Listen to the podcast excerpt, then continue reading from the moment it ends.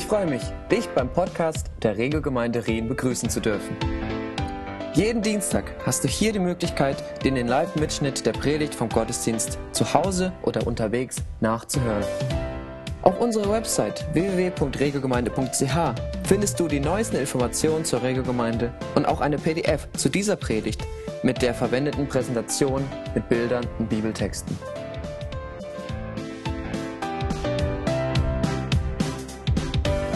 Mit diesem kurzen Anspiel, das uns ein bisschen einstimmt auf das Thema von heute, machen wir Fortsetzung in unserer Serie Meekness and Majesty, wie wir Gottes Gegenwart, wie wir Gottes Kraft in unserer eigenen Schwachheit erleben können, dass sich das nicht gegenseitig ausschließt. Da sind wir auf den Spuren des Mose unterwegs und dann hat uns hier das äh, Theaterstück so ein bisschen reingenommen in diese Situation, wie das vielleicht damals gewesen ist. Und das war eins zu eins original. Original. Und es geht heute um die Frage, wie wir den Willen Gottes erkennen können. Oder wie Gott uns leitet, wie Gott uns führt. Irgendjemand interessiert?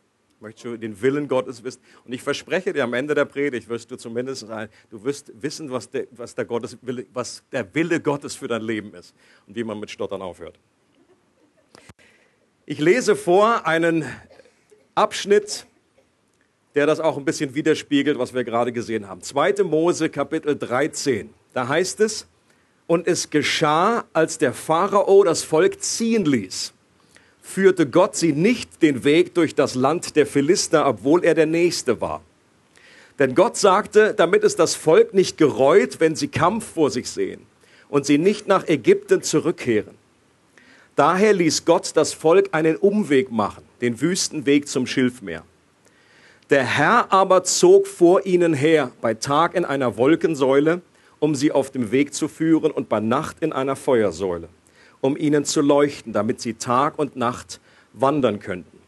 Weder wich die Wolkensäule von dem Volk bei Tag, noch die Feuersäule bei Nacht. Und dann gibt es noch andere Stellen, wo immer wieder darauf äh, hingewiesen wird, dass dass das Volk nur weitergezogen ist, wenn sich diese Wolkensäule erhoben hat und wenn sie blieb, dann wurde gerastet. Und sonst haben sie sich nicht bewegt. Für mich hört sich das Ganze nach so einem äh, Satelliten-Navi-System an, dem ersten, den es damals gegeben hat, bevor das technisch überhaupt möglich war. Ähm, vielleicht, ich stelle mir das so vor, dass irgendwie gesagt wird, in 500 Meter nach dem nächsten Busch rechts abbiegen. Oder es liegt eine Warnmeldung im Lande der Philister vor. Ihre Route wird neu berechnet. Verzögerung zur Route ungefähr vier Wochen. Hammer. Oder Achtung, Wildwechsel. Wachteln von oben. Oder wenn die Wolke dann irgendwie anhält, Sie haben Ihr Ziel erreicht. Bitte Zelt aufschlagen. Und und das hat das Volk Israel 40 Jahre lang in der Wüste erlebt. Stellen wir uns mal vor, was das äh, für eine Story war.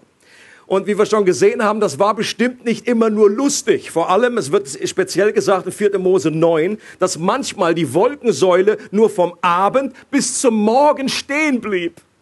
Okay, abends Zelt aufgeschlagen, alle Heringe reingehauen und dann am nächsten Morgen schon wieder auf und das war äh, nicht gerade lustig. Aber viele Christen, würde ich mal behaupten, lesen so einen Text eher mit positiven Gefühlen, mit einer gewissen Sehnsucht und sagen, das wäre doch cool, den Willen Gottes so deutlich zu erfahren. Stimmt's?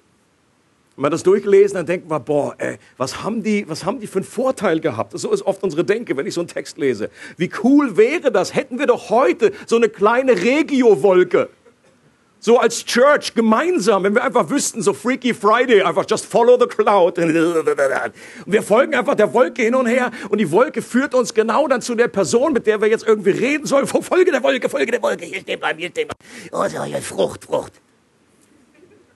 Oder für uns persönlich. Manch ein Christ wünscht sich so eine kleine Mini-Wolke, schon morgens, wenn er aufwacht die ihn einfach leitet oder erst recht nachts, damit sie Feuer, Feuer bringt und damit wir uns irgendwie unseren Zehen nicht stoßen. Das ist schon eine kleine Hilfe auf dem Weg zum Klo. Aber auch den Tag über, dass wir einfach wissen, wohin soll es gehen? Was sollen wir heute tun? Christen fragen sich oft, wo soll ich studieren? Folge der Wolke. Oder wo soll ich mich zum Arbeiten bewerben? Welchen Job, welchen Beruf soll ich wählen? Folge der Wolke. Oder welche Person soll ich heiraten? Folge der Wolke. Und dann, oh nein, nicht die. Das hat ja auch gewisses Gefahrenpotenzial. Aber die meisten von uns haben schon mitbekommen, dass es so irgendwie nicht funktioniert, unser Leben heute als Christ. Und die Frage ist doch, inwieweit lässt sich das, was die Israeliten damals erlebt haben, auf unser Leben heute übertragen?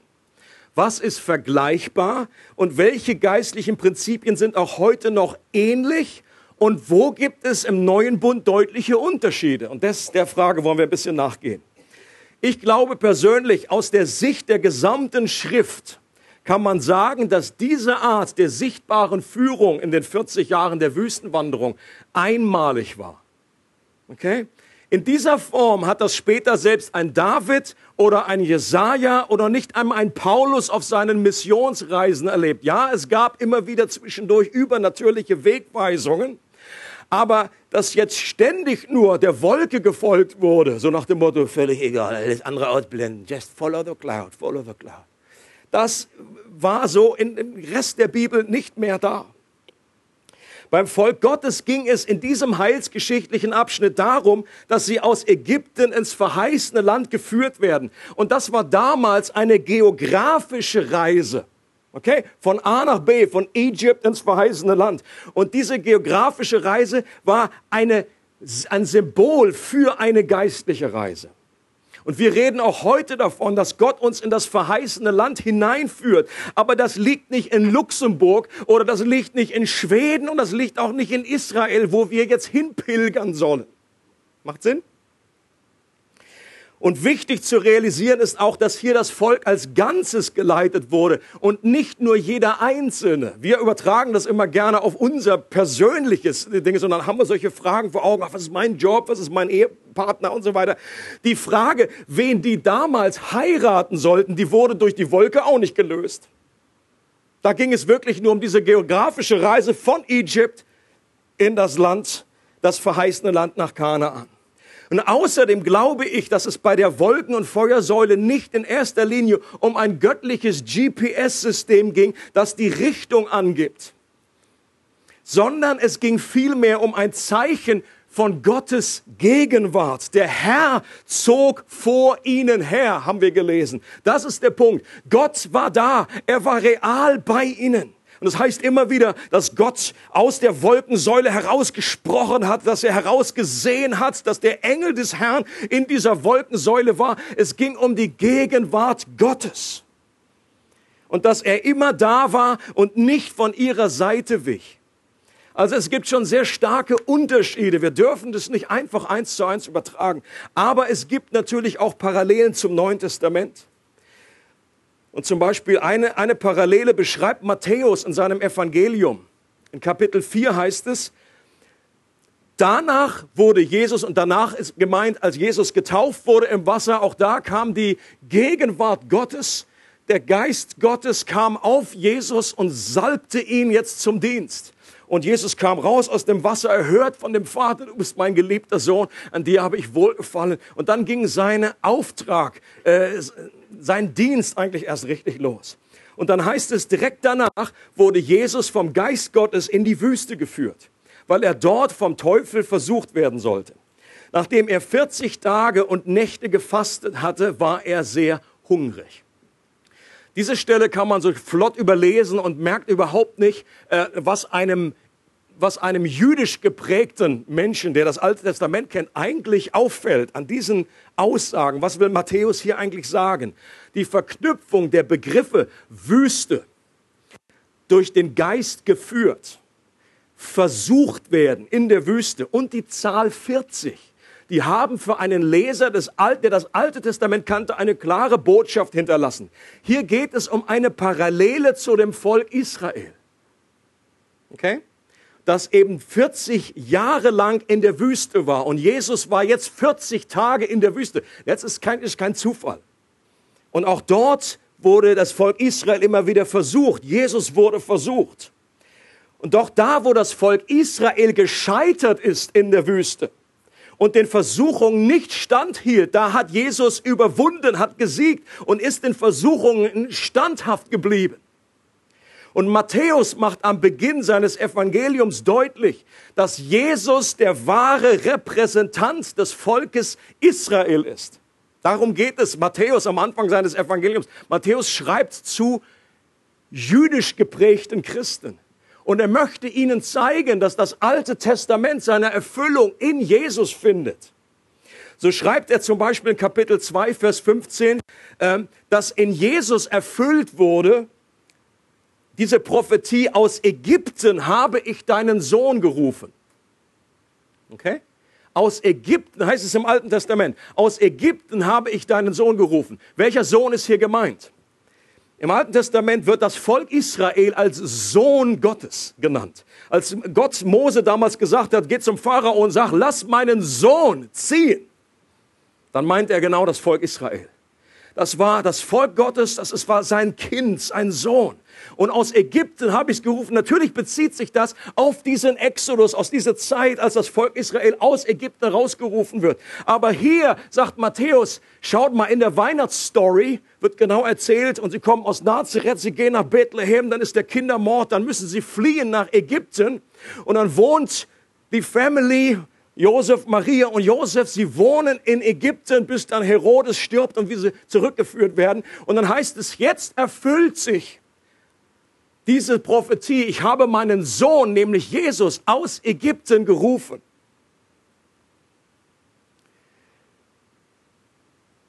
Und das war die wahre Erfüllung.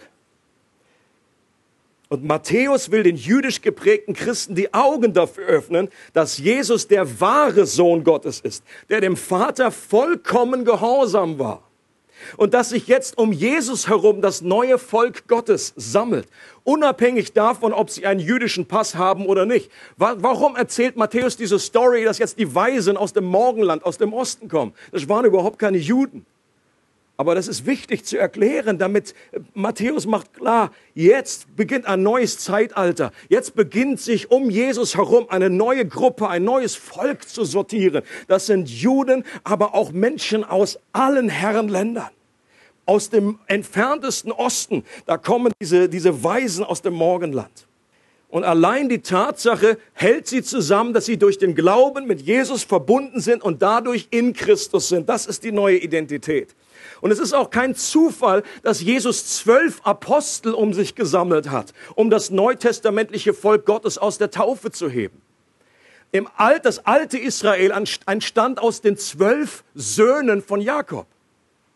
Und jetzt kommt Jesus und er sammelt sich zwölf Apostel um sich, die das neue Volk Gottes bilden.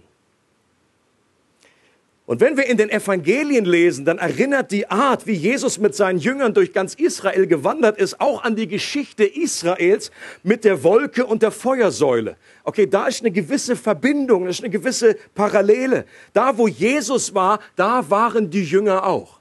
Die sind jetzt nicht mehr der Wolke gefolgt, aber die sind Jesus gefolgt. Wenn Jesus aufgestanden ist und haben früh morgens nicht gefunden in ihrem Zelt, also, oh, Jesus oh Mann, oh Gott. Guck mal, wo Jesus ist. Jesus betet, ah, ist ja noch da, alles gut. Und dann Jesus sagt, komm, ich muss noch weiterziehen, ich muss noch in dieses, in dieses Dorf da. Und dann ging es weiter. Und Jesus war die Gegenwart Gottes in Person. Jesus sagte, folg mir nach. Er berief Leute, bewusst ihm nachzufolgen. Und das konnte man damals rein äußerlich daran erkennen, dass die Jünger da waren, wo der Meister war. Doch im Unterschied zum Alten Testament ging es hier nicht um eine geografische Reise, sondern um eine innere, geistliche Reise. Obwohl das Volk Gottes im Alten Testament der Richtung, die Gott vorgab, immer folgte, so gab es doch sehr wenig Transformation des Herzens. Das stellen wir fest, wenn wir die alttestamentliche Story lesen. Okay? Sie sind zwar rein äußerlich gefolgt und sie waren da, wo Gott sie hinhaben wollte aber innerlich in ihrem Herzen, sagte Gott immer wieder, es ist ein verstocktes, halsstarriges Volk. Sie haben die Lektion, die Gott ihnen eigentlich innerlich mitgeben wollte, nicht gelernt. Sie haben diese Herzensveränderung die meisten haben bei dieser Herzensveränderung äh, Gott nicht rangelassen. Aber interessant ist, obwohl die so spektakuläre, äußerlich sichtbare Wunder und Zeichen und Führungen erlebt haben damals, hat es meist nicht geführt, dass sie innerlich verändert wurden. Und das ist interessant für mich. Denn oft, wie, wie oft begehre ich dieses Übernatürliche, begehre ich, sage, oh Gott, wäre das nur klasse, wenn das so wäre wie damals bei Mose. Wäre das nur klasse, wenn Jesus einfach lebendig, so irgendwie 3D irgendwie neben mir stehen würde. Aber die Bibel äh, sagt interessanterweise, dass das nicht die Garantie dafür ist, dass unsere Herzensveränderung zustande kommt. Und Jesus war bei der Schnittstelle, lebte in der Schnittstelle zwischen altem und neuen Bund. Und bei ihm hat sich eine Akzentverschiebung abgezeichnet. Es war noch erkennbar, dass seine Nachfolger auch konkret ihm nachfolgten, wie im alten Bund, aber es ging eigentlich nicht mehr um die geografische Reise, ja, Jesus hat jetzt irgendwie seine Jünger, der wollte die jetzt nicht von, von Jerusalem irgendwie bis, was weiß ich, äh, Nazareth da oben bringen oder andersrum. Und wir, es war eigentlich die, wenn du das anguckst, die Karte, wo Jesus da rumgereist ist, das wirkt sehr random irgendwie, zickzack, hin und her, pff, hier Galiläa, so, ja, da Nazareth, so, wieder hin und zurück. Es ging eigentlich nicht um diese Reise, aber es ging um diese innere Reise der Veränderung die eine Veränderung, die innen beginnt und sich dann nach außen manifestiert. Gott sucht kein Volk, das ihm nur äußerlich folgt, so wie ein Gaul, der man irgendwie hinterherzieht und dem man beigebracht hat. Ich, ich ziehe dir jetzt irgendwie dieser Strippe da, wie heißt das Ding überhaupt? Zügel, danke. Und das Gaul, das folgt halt irgendwie so, mehr oder weniger freiwillig oder wie so ein Esel, der folgt da meistens nicht. Aber es ist nicht das, was Gott möchte. Dass er uns irgendwie Herz zerrt und dann so ist er, ah, jetzt seid ihr endlich an meinem Ort. Nein, er möchte freiwilligen Gehorsam aus Liebe. Er möchte, dass unser Herz verändert wird von innen. Dass wir eine geistliche Veränderung durchmachen. Er sucht Menschen, die mündig sind. Die freiwillig folgen. Es gibt eine interessante Stelle in dieser äh, als Jesus auf dem Berg der Verklärung war. Das ist interessant, auch da treffen wir die Wolke wieder. Da kommt nämlich die, die, die Gegenwart Gottes, das war diese Herrlichkeitswolke, sie umhüllte Jesus. Dann auch hier sprach der Vater aus dem Himmel und sagte, dies ist mein Sohn, auf den sollt ihr hören. Und er sagt damit im Grunde, das ist jetzt im Neuen Testament meine Gegenwart. Das ist der Sohn, in dem ich wohne. Da ist meine Herrlichkeit ist in ihm. Johannes sagt, in ihm haben wir die Herrlichkeit Gottes gesehen. Und dann gibt es einen interessanten Vers. Und was dann passiert ist, dass plötzlich Mose wieder erscheint. Der war eigentlich schon lange tot, der war schon recht knusprig irgendwie, der lag da irgendwo verscharrt in der Wüste. Man wusste nicht ganz genau wo, weil Gott ihn selber vergraben hat. Aber hier war er plötzlich wieder da in einer geheimnisvollen Art, in einer Erscheinung. Er und Elia sind plötzlich auf dem Berg der Verklärung und unterhalten sich mit Jesus.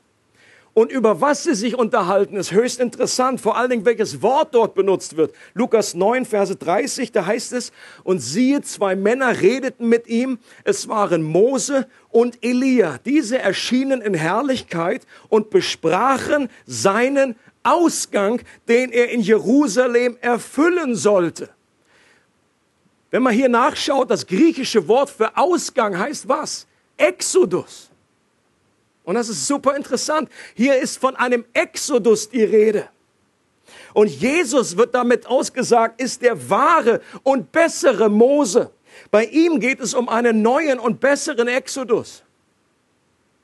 Der Exodus im neuen Bund war nicht die geografische Befreiung aus einer ägyptischen Sklaverei, sondern die Befreiung aus der Sklaverei der Sünde und Gottlosigkeit, unserer Orientierungslosigkeit, dass wir einfach eigentlich wie verlorene Schafe in der Wüste umherirren und gar nicht wissen, wo wir hin sollen total verpeilt. Das ist die Beobachtung und die Definition äh, der Bibel von Menschen, die einfach orientierungslos sind, nicht wissen, wo ihre Heimat ist.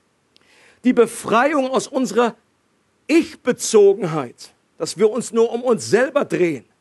Und interessant, als Jesus das Passafest feierte, hat er es auf sich hingedeutet. Und das an all diese Parallelen aus dem alten Bund, wo Jesus gesagt hat, bei dem Exodus, bei Mose geht es letztendlich um mich. Bei dem Exodus geht es letztendlich um das, was ich tue. Alles andere waren nur Schatten, die darauf hingewiesen haben. Und auch bei dem Passafeier geht es um mich. Wer in der Predigt vor einigen Wochen bei Tim gut zugehört hat, der hat schon erwähnt, bei der Passafeier, die Jesus kurz vor seinem Tod gefeiert hat, fehlte eigentlich das Allerwichtigste. Es fehlte was? Das Lamm. Es wird auch nicht erwähnt. Äh, Jesus bricht das Brot, er nimmt den Wein, aber das ganze Passafest macht überhaupt keinen Sinn ohne das Lamm. Wo ist das Lamm? Und der Grund dafür ist, glaube ich, dass kein, weil dass kein Lamm auf dem Tisch ist, weil das Lamm am Tisch sitzt. Das ist der Grund. Und Jesus sagt, ich bin das Lamm, das geschlachtet wird. Zur Vergebung der Sünde. Der Wein symbolisiert mein Blut, das Brot symbolisiert meinen Leib, der für euch gebrochen wird, damit eure Gebrochenheit geheilt werden kann. Die Frage ist, wenn es im neuen Bund jetzt nicht mehr um eine äußere, sondern eine innere Reise geht, was ist dann das Ziel dieser Reise? Was ist unser gelobtes Land? Wo geht die Reise hin? Und das zu verstehen ist total wichtig, weil es Auswirkungen darauf hat, wie wir den Willen Gottes verstehen und Führung erleben. Und auch kurz vor seinem Tod hat Jesus eine hier zu seinen Jüngern etwas weitergegeben, was, wo es genau um diese Stelle geht. Genau um die Frage, wo gehe ich hin? Wo sollt ihr mir hinfolgen? Was ist der Weg? Wo, was ist das Ziel? Johannes 14, 1 bis 9. Das ist die Lieblingsstelle von Stuart in den letzten Wochen auf jeden Fall. Jesus sagt zu ihnen, vertraut auf Gott und vertraut auf mich. Im Haus meines Vaters gibt es viele Wohnungen. Wenn es nicht so wäre, hätte ich dann etwas zu euch, etwa zu euch gesagt, dass ich dorthin gehe, um einen Platz für euch vorzubereiten? Und wenn ich einen Platz für euch vorbereitet habe, werde ich wiederkommen und euch zu mir holen, damit auch ihr dort seid, wo ich bin. Den Weg, der dorthin führt, wo ich hingehe, kennt ihr ja. Herr, sagte Thomas, wir wissen doch nicht einmal, wohin du gehst. Wie sollen wir dann den Weg dorthin kennen? Ich bin der Weg, antwortete Jesus. Ich bin die Wahrheit und ich bin das Leben. Zum Vater kommt man nur durch mich. Wenn ihr erkannt habt, wer ich bin, werdet ihr auch meinen Vater erkennen. Ja, ihr kennt ihn bereits. Ihr habt ihn bereits gesehen. Herr sagt Philippus, zeig uns den Vater, das genügt uns. Jesus sagt mit einem tiefen Schnaufen, so lange bin ich schon bei euch und du kennst mich immer noch nicht, Philippus. Wer mich gesehen hat, hat den Vater gesehen. Wie kannst du da sagen, zeig uns den Vater?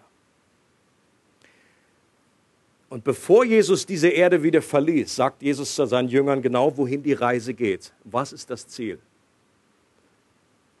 Und ich glaube, was hier beschrieben wird, Jesus sagt, das Haus des Vaters ist das Ziel.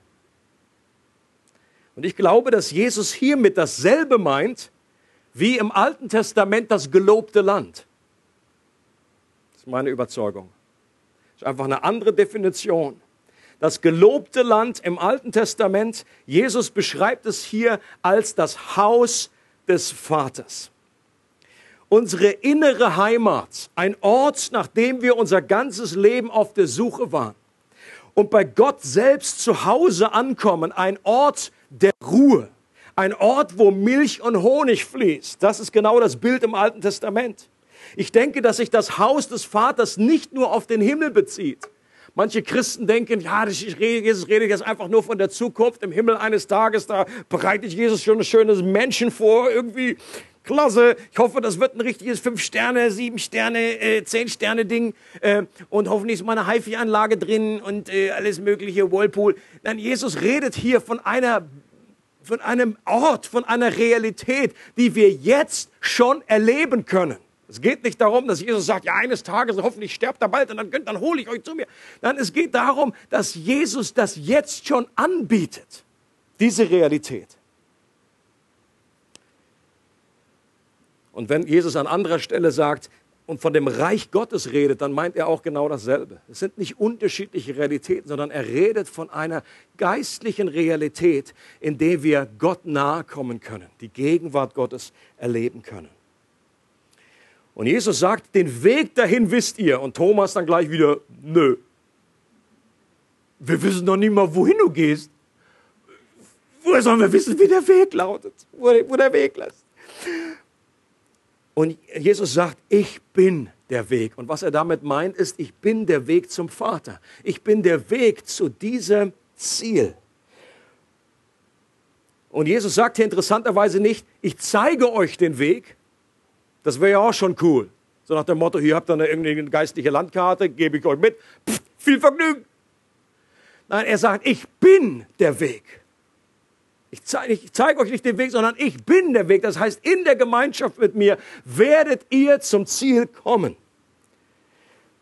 Durch das, was Jesus am Kreuz bewirkt hat, ist er der Weg zum Vater, hat er den Weg zum Vater wieder frei gemacht.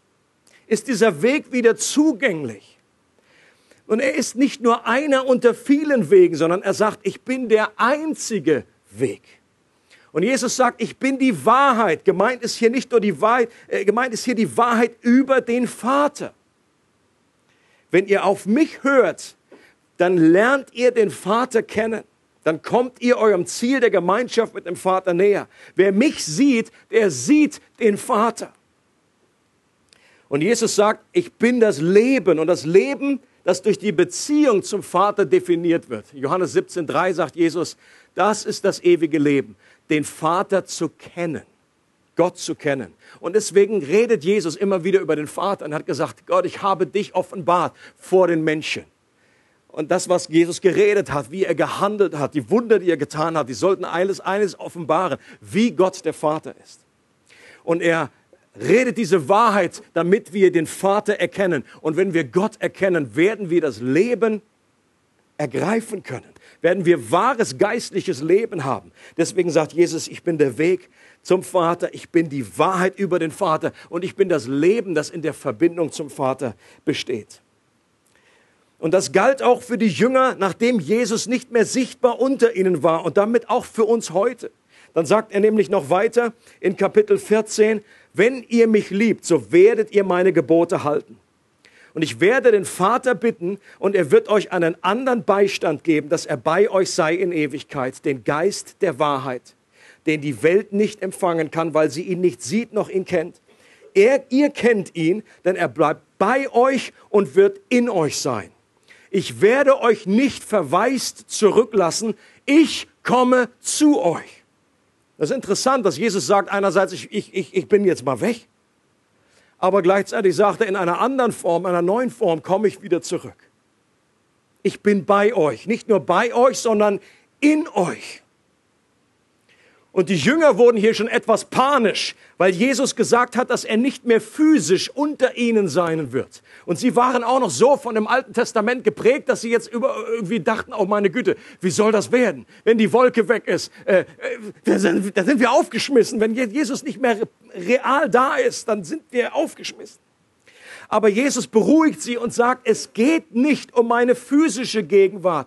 Warum? Weil diese Reise nicht mehr physisch ist, sondern eine geistliche Reise. Und Jesus sagt, und ich werde den Heiligen Geist senden, einen Beistand, Gott in einer anderen Person, und er wird bei euch sein und wird sogar in euch sein. Und das wird besser sein als das, was die Israeliten damals erlebt haben. Und es wird sogar besser sein als das, was ihr diese drei Jahre lang mit mir erlebt habt. Und Leute, das ist irgendwie nicht immer einfach zu verstehen. Und wir können es nur richtig verstehen, wir können es nur begreifen und bejahen, wenn das Ziel eben nicht ein geografischer Ort ist, sondern es darum geht, mehr und mehr im Haus des Vaters zu wohnen, ihn besser kennenzulernen. Der Geist wird uns in alle Wahrheit leiten. Er wird Jesus und den Vater hell anstrahlen. Jemand hat mal gesagt, der Geist Gottes ist wie, eine, wie, ein, wie ein Strahler, der wie so eine Kirche anleuchtet. Er selber bleibt im Hintergrund. Der Geist Gottes sagt nicht, jetzt schaut mich an. Nein, er leuchtet den Vater und den Sohn an. Und das Ziel ist, damit wir den Vater und den Sohn besser sehen, damit wir ihn erkennen und damit wir dadurch verändert werden und das Leben haben. Und nur wenn wir diese Betonung im neuen Bund verstehen, werden wir den Willen Gottes und seine Führung richtig einordnen. Glaube, viele Christen konzentrieren ihre Aufmerksamkeit zu sehr auf nicht moralische Entscheidungen. Nicht moralische Entscheidungen sind Entscheidungen, die wir treffen können, die, weder, die, die keine Sünde sind, wo es kein richtig und kein falsch gibt, wo wir einfach das anziehen können oder das anziehen können. Okay? Also, niemand betet am frühen Morgen und sagt, Gott, bitte, welche Socken für heute? Sind es die roten? Sind es die Grünen? Also außer Stuart. Das wäre ein, eine nicht moralische Entscheidung. Und natürlich gibt es ein bisschen wichtigere als die Socken. Aber viele Christen wollen den Willen Gottes für ganz praktische Lebensfragen wissen und dort seine Führung erleben. Zum Beispiel, Herr, soll ich heiraten? Das ist ja noch eine wichtige Frage. Soll ich heiraten oder nicht? Und wenn ja, dann wen soll ich heiraten? Will ich Kinder? Wie viele Kinder? Welche Uni soll ich besuchen? Welchen Beruf soll ich ergreifen? In welche Gemeinde soll ich gehen? Das ist ja auch manchmal manche Christen total gestresst hier unten. Es gibt welche, die kommen hier irgendwie an bei uns und sagen, boah, ich habe die letzten sechs Monate irgendwie 15 Gemeinden besucht ich kann nicht mehr. Ich bleibe jetzt einfach hier, aber das ist mir total egal. Ich habe einfach keine Kraft mehr. Die beste Voraussetzung. Welcome in der Regio. Ist nicht die beste Gemeinde, aber ich schaffe einfach noch eine, schaffe ich nicht.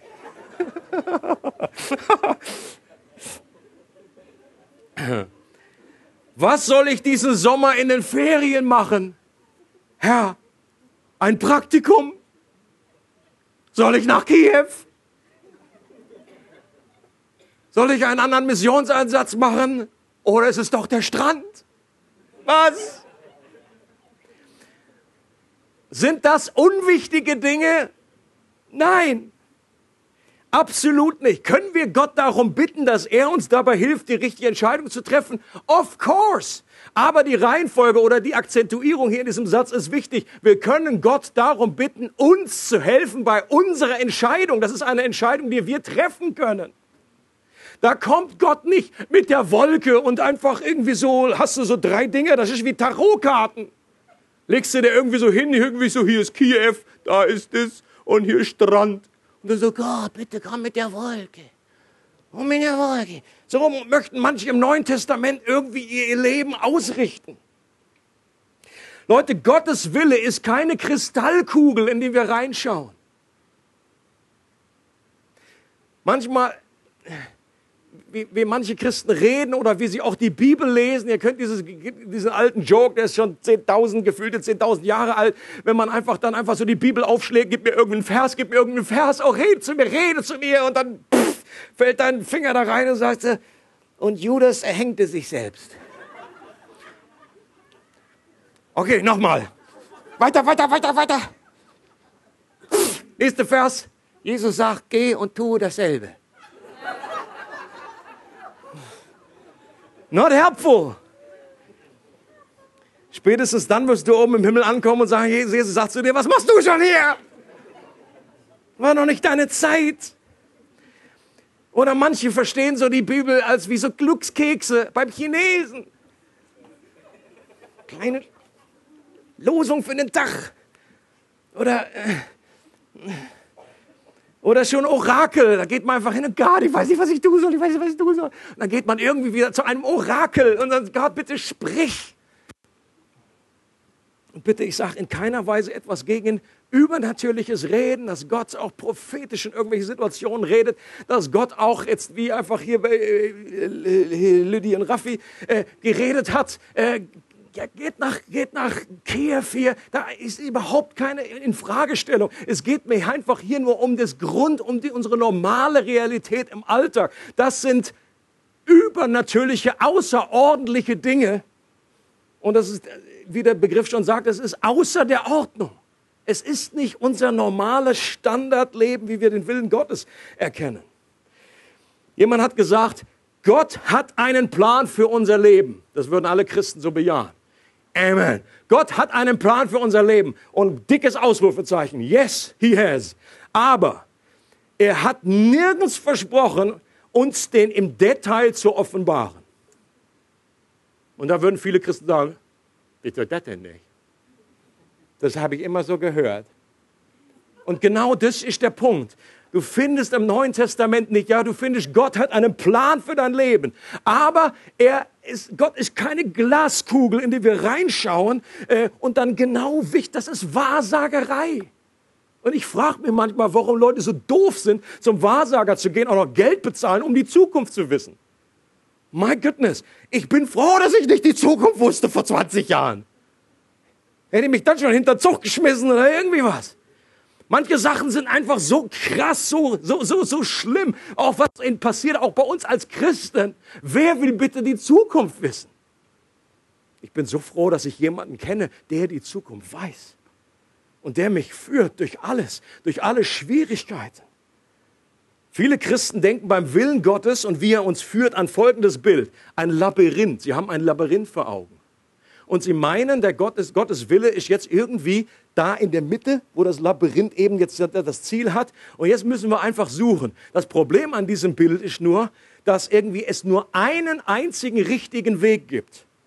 Und alles andere, ihr kennt das, wenn es im Labyrinth da um die Gegend läuft, pff, wieder gegen die Hecke. Oh Mann, ja, ja, ja, da hier. Ja, ja und alles andere sind Irrwege. Es gibt also nur einen richtigen Weg. Und wir wünschen uns irgendwie so, dass wir diese, so Harry Potter mäßig, jetzt die Wolke, oh, die Wolke, oh, oh, ja, lang, da geht die Hecke auf und dann sind wir da. Und das ist nicht, wie Gott uns führt. Das ist kein hilfreiches Bild, weil es eben etwas Falsches kommuniziert. Ein besseres Bild ist ein Kompass, der uns einen geistlichen Nordpol aus richtet und uns zeigt, da, da ist die Richtung, da geht's Richtung Haus des Vaters. Oder stell dir ein, eine, eine, eine, eine große Autobahn vor. Da gibt es gewisse Leitplanken rechts und links, aber mitten auf dieser Autobahn gibt es eine unglaubliche Freiheit, dass du Entscheidungen treffen kannst. Mein, mein Anliegen heute ist es, dass wir eine neue Freiheit bekommen, mit Gott unterwegs zu sein und echte Entscheidungen zu treffen. Da ist, es geht es in vielen Fällen nicht um richtig oder falsch, sondern es geht einfach dadurch, äh, äh darum, letztendlich diese Leitplanken Leitplanken vor Gott vor Augen zu haben und dann mutige Entscheidungen zu treffen. Es war etwas für Gott zu riskieren. Für Gott ist es zweitrangig, ob du in Basel oder in Grenzach-Wielen lebst. Glaubst du, das ist für Gott irgendwie eine Frage oder so? Der hat mich gar nicht gefragt, als er umgezogen ist. Ja, der hat einfach angerufen und so, pff, nö, da helfe ich jetzt nicht. Gott ist es nicht wichtig, ob du in Zürich oder in Freiburg zur Uni gehst. Gott ist es nicht wichtig, ob du ein Haus kaufst oder ein Haus mietest. Lass es mich wirklich pointiert auf den Punkt bringen. Gott ist es egal, wo du zur Schule gehst, wo du wohnst und welchen Beruf du hast. Das sind nicht die wichtigsten Dinge im Reiche Gottes. Warum? Weil sie nicht direkt etwas mit der Reise zum Haus des Vaters zu tun haben. Das sind, un, das sind Entscheidungen, die keine moralische, direkt moralische Auswirkung haben. Gott geht es in erster Linie um die moralische Ausrichtung deines Lebens, dass du Christus ähnlicher wirst dass du wächst in Reinheit des Lebens, in Treue, in Barmherzigkeit, in Freude, in der Ausbreitung des Reiches Gottes, in Liebe, in Anbetung und im Glauben. Das ist Gott wichtig. Und du kannst viel Zeit damit verplempern, hin und her zu überlegen, ob du jetzt Arzt wirst oder Graphic Designer. Gott, bitte hilf mir. Das bedeutet nicht, dass wir uns keine Gedanken machen sollten. Natürlich ist das Logo, wenn wir irgendwie eine Ausrichtung für unsere Berufswahl, dass wir mal kurz in uns reinhören, okay, was sind die Neigungen, was sind die Dinge? Wir fragen mal andere Leute noch völlig klar. Wenn ich Kinder nicht abkann, dann werde ich kein guter Kindergärtner. Äh, äh, äh, Gärtner vielleicht schon, ich verbuddel sie irgendwo. Ganz neue Berufswahl. Kindergärtner, ich habe sie da und da und da versteckt.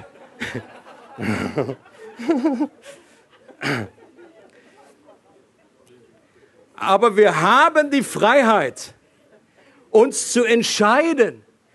Und was Gott wichtig ist, dass, dass wir das tun, was wir zu seiner, oder was wir tun, dass wir das zu seiner Ehre tun, dass wir gerecht leben, dass wir Barmherzigkeit lieben und demütig lieben vor unserem Gott, wie es in Micha 6 heißt.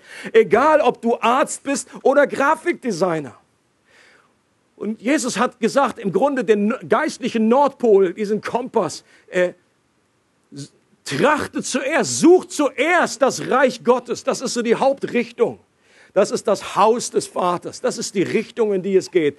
Und nach seiner Gerechtigkeit leben. Das ist der Lebensstil, dass wir richtig vor Gott leben. Darum geht es. Es geht um die erste Priorität, Gott zu folgen, in seine Richtung mehr und mehr hinzuwachsen, Christus ähnlicher zu werden und es geht darum, gerecht vor ihm zu leben. Und Leute, das ist der Unterschied zwischen alten und neuen Bund. Es geht im neuen Bund um eine größere Mündigkeit. Wir schielen so mit Sehnsucht irgendwie in die Vergangenheit und sagen, oh, Mensch, wäre das cool gewesen, dass wir im Grunde einfach nur der Wolke folgen. Nein, das wäre nicht cool gewesen. Weil hier steckte das Volk Gottes noch in den Kinderschuhen. Das Bild, das hier vermittelt wird, ist das irgendwie wie so ein kleines Kind. Dem, dem sagst du nicht irgendwie jetzt die ganzen Details, wenn du in Urlaub fährst und so ein ganz kleines Kind hast, du sagst einfach nur, immer schön bei Papa bleiben. Immer schön bei Papa bleiben. Immer hier, hier, hier, dem, der Jeans folgen. In der Hoffnung, dass ich nicht eine falsche Jeans findet, wo sie dann irgendwie verloren geht. Immer schön bleiben. Du, du erklärst denen nicht, ah gut, wir gehen jetzt noch in den Yellowstone National Park und so weiter. Das ist alles völlig Schnurz, ist dem Kind egal. Es folgt einfach nur dir. So. Aber im neuen Bund sagt Jesus, ich nenne euch nicht mehr Sklaven, ich nenne euch Freunde, weil ich euch mitteile, was ich tun möchte. Und Jesus möchte, dass wir mündig sind, dass wir eigene Entscheidungen treffen mit den richtigen Parametern, zu denen wir auch nächste Woche noch kommen in Teil 2 von diesem von der Preach heute. Und ein falsches Verständnis kann uns total lähmen. Viele Christen haben Angst, den falschen Beruf zu wählen. Und vor lauter Angst, sich irgendwo festzulegen, machen sie gar nichts. Dann sitzen, wohnen sie mit 50 noch zu Hause bei Mama und Papa. Oder sie haben Angst, das falsche Haus irgendwie zu kaufen. So, oh Gott, vielleicht ist das jetzt nicht in deinem Willen. Im Labyrinth, ich habe mich verrannt und dann bin ich nicht mehr unter deinem vollkommenen Schutz. Oder sie haben Angst, die falsche Person zu heiraten, außerhalb des Willens Gottes zu sein. Und dann heiraten sie lieber überhaupt nicht mehr. Und wenn, manchmal wird es dann so extrem gemacht, dass es schon nicht mehr gut kommt. Wir meinen, den, den Willen Gottes, unser Bestes zu verpassen. Äh, jemand hat ausgedrückt, hat gesagt, Passivität ist eine Plage unter Christen. Und mit Passivität ist nicht gemeint, dass irgendwie nicht so, sondern, sondern diese Entscheidungsscheu, dass sie sich nicht mal irgendwie was für sie entscheiden können. Eine Plage. Das Problem ist nicht nur, dass wir nichts tun, sondern dass wir das auch noch als besonders geistlich verkaufen. Manche preachen genau in diese Richtung und sagen, das Maximum, das Beste, was du machen kannst, und wenn du richtig heilig bist, dann bist du bei jeder Entscheidung, involvierst du Gott mit ein und bist ständig im Gespräch mit ihm. Aber was, für mich klingt das manchmal eher wie so eine Wünschelroute. Ja, du stehst morgens auf und dann wie gesagt, oh Gott, ist rot oder grün, rot oder grün, rot oder grün. Ja, danke schön. Gott, soll ich jetzt zum Frühstück gehen? Wenn ja, wohin? Ist es Hertie? Ist es Glashaus?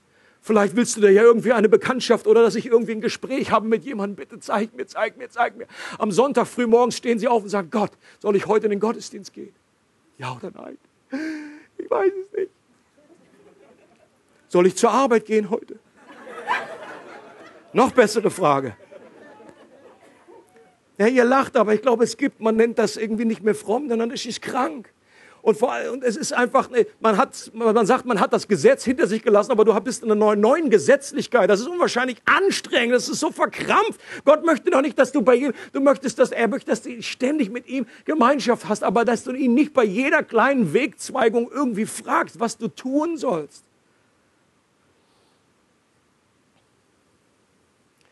Gott ist ein guter Gott, der uns ein Gehirn gegeben hat, uns den Weg zeigt zur Heiligkeit und uns einlädt, Risiken für ihn einzugehen.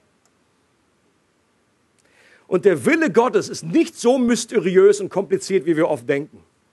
Wir dürfen das nur alles nicht so furchtbar vergeistlichen. Und ich möchte zum Schluss noch zwei Bibelstellen äh, bringen, die den Willen Gottes für dich und mich ganz klar durchbuchstabieren. Da brauchst du keine Glaskugel. Da musst du nicht neu beten, sagen, Gott, was, was ist für mich dran? Ähm, hier zum Beispiel, zwei, beide aus dem Thessalonicher Brief, 1. Thessalonicher 4. Dann heißt es hier, denn dies ist Gottes Wille. So, alle, alle auf, aufgepasst, alle wissen, okay, jetzt kommt der Wille Gottes. Eure Heiligung, dass ihr euch von der Unzucht fernhaltet. Heiligung bedeutet hier, dass wir Jesus immer ähnlicher werden. Dass wir mehr und mehr zu dem werden, was wir schon sind. Dass wir Christus ähnlicher werden. Und hier heißt es Sünde und in diesem Zusammenhang ist Unzucht gemeint, also äh, Sünde, die nicht, äh, Sexualität, die nicht im Willen Gottes, die nicht innerhalb der Ehe äh, praktiziert wird. Das ist etwas, was uns trennt von dieser, von diesem Weg in Richtung Haus des Vaters. Jede Art von Sünde zieht uns weg und bringt uns mehr in Richtung Schweine als in Richtung Haus des Vaters. Und Gott möchte, weil er uns liebt, er möchte, weil er möchte, dass wir das Leben in Fülle finden, dass wir zum Haus des Vaters kommen. Und deswegen sagt er uns, meide das. Meide diese, diese Sünde, meide diese Zielverfehlung, das geht in die falsche Richtung. Oder ein zweiter Vers, 1. Thessalonicher 5, 16 bis 18, da heißt es, freut euch alle Zeit, betet unablässig, sagt in allem Dank, denn dies ist der Wille Gottes in Christus für euch. Jeder, der heute nach Hause geht, weiß ganz genau, was der Wille Gottes für dein Leben ist. Es ist kein Rätselraten, es ist kein Mystery, keine Box, wo Gott sich irgendwie versteckt, uns irgendwo im Labyrinth irgendwie abliefert, äh, aussetzt, dann die Lichter ausmacht und sagt, äh, viel Spaß. Wünsche euch viel Erfolg beim Rausfinden. Nein, Gott hat uns klar offenbart, was sein Wille ist. Und nächste Woche wollen wir uns hier näher anschauen, was hilft uns ganz praktisch dabei, im neuen Bund den Willen Gottes besser zu erkennen und Entscheidungen in den Fragen des Alltags zu treffen. Wird es darum gehen, wie finden wir einen Beruf für uns? Wie finde ich meinen Ehepartner? Ich weiß das ganz genau. Und vor allen Dingen, welche Rolle spielt dabei das übernatürliche Reden Gottes oder sogenannte Eindrücke? Was bedeutet es, vom Geist geleitet zu sein? Und was versteht die Bibel unter Weisheit? Das ist ein zentraler Begriff, der hier äh, zusammentrifft. Und ich möchte gerne, dass wir zum Schluss beten zusammen. Okay? Are you willing?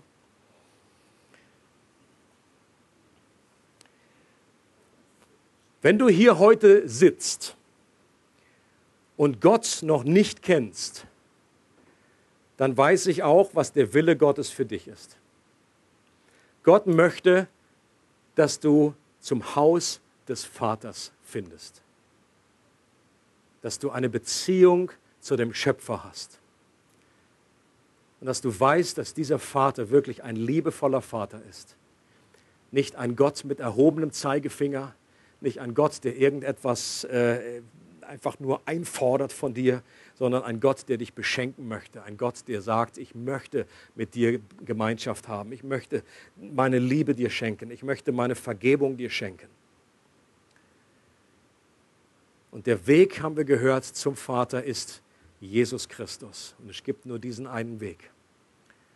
Und dass durch das, was Jesus am Kreuz bewirkt hat, dass er stellvertretend für uns unsere Schuld auf sich genommen hat und all das aus dem Weg geräumt hat, was diesem Ziel im Wege stand.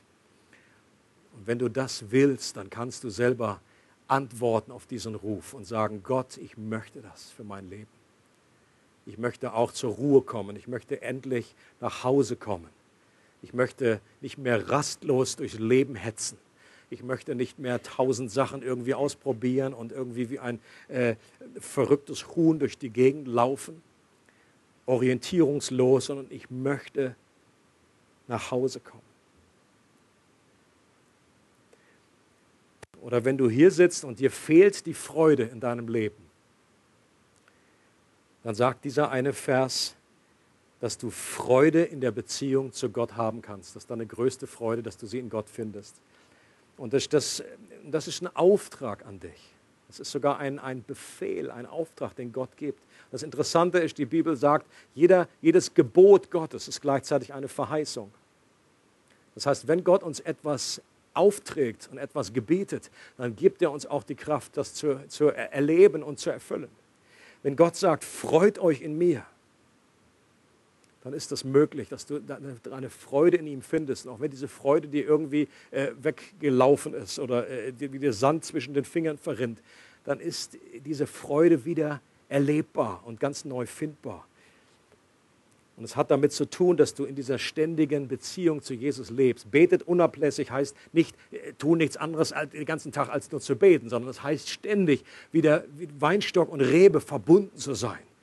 Zusammen zu sein mit Jesus, immer ihn einzubeziehen in alles, was du tust, aber nicht als äh, Wünschelroute und bei jeder Frage ihn irgendwie fragen, sondern einfach Beziehung zu ihm zu leben. Und eine Kultur der Dankbarkeit zu entwickeln.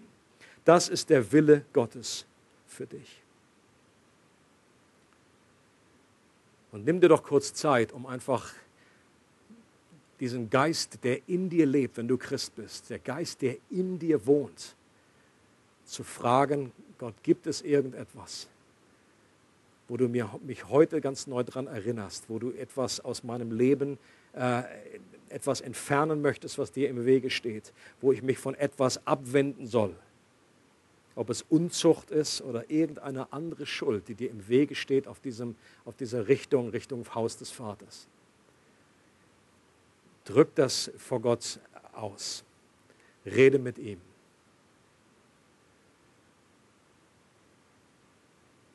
Du neue Freude brauchst, dann drück das vor Gott aus. Sagst, Gott, ich möchte ganz neu die Freude am Herrn finden. Freude in Gott ist nicht nur irgendwie das Sahnehäubchen obendrauf, ist nicht irgendwie noch, kann man, muss man aber nicht, sondern ist ganz entscheidend für dein Leben als Christ. Ansonsten wird dein Herz immer wieder anderen Freuden nachlaufen. Jesus, ich möchte dir danken von Herzen, dass du versprochen hast, dass wir einen Beistand haben, der uns in unserem Leben begleitet eine, eine Realität, die noch viel, viel besser ist als die Wolken- und Feuersäule, die, damals, die es damals gab.